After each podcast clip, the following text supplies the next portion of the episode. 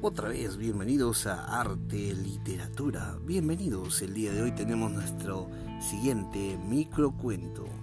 Este titula La tristeza de la autora Rosario Barros Peña.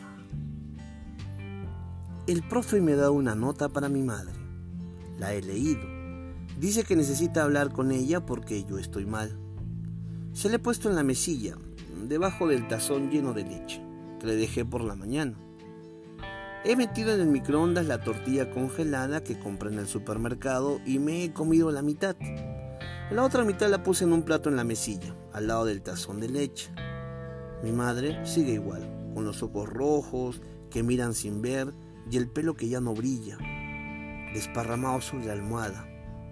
Huele a sudor la habitación, pero cuando abrí la persiana ella me gritó, Dice que si no se ve el sol es como si no corriesen los días.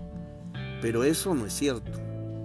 Yo sé que los días corren, porque la lavadora está llena de ropa sucia y en el lavavajillas no cabe nada más.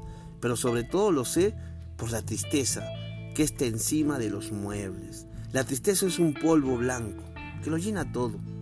Al principio es divertida. Se puede escribir sobre ella. Tonto el que lo lea pero al día siguiente las palabras ya no se ven, porque hay más tristeza encima. El profesor dice que estoy mal, porque en clase me distraigo.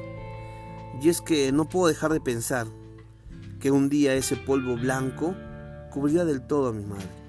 Y lo hará conmigo. cuando mi padre vuelva, la tristeza lo ha borrado, el te quiero que le escribí el día de ayer. Y el te amo que cada noche le escribo sobre la mesa del comedor.